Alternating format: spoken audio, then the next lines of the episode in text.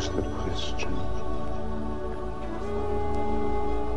Whether 'tis nobler in the mind to suffer the slings and arrows of outrageous fortune, or to take arms against a sea of trouble by opposing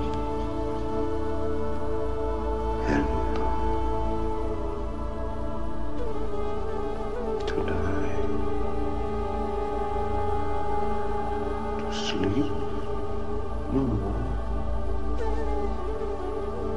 and by sleep to say we end the heartache and the thousand natural shocks that flesh is heir to. Tis a consummation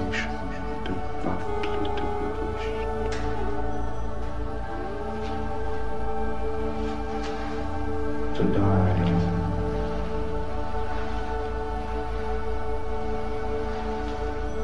To sleep. To sleep. A chance to dream. Why, there's the rub. For in that sleep dreams may come we have shuffled off this mortal coil must give us pause. There's the respect that makes calamity of so long life. For who would bear the whips and scorns of time? The oppressor's wrong, the proud man's cudgel, the pangs of despised love, the law's delay, the insolence of office, the spurns that patient merit of the unworthy takes.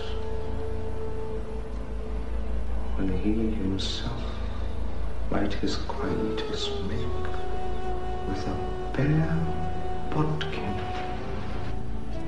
who would fardels bear to grunt and sweat under a weary life? But that the dread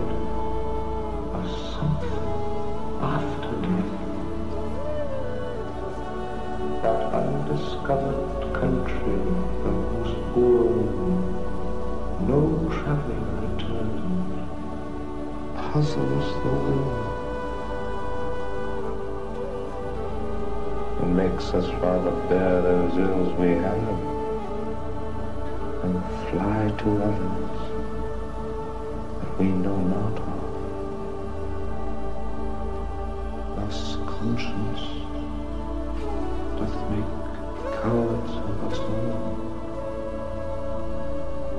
Thus the native hue of resolution is sickly over the pale cast of thought,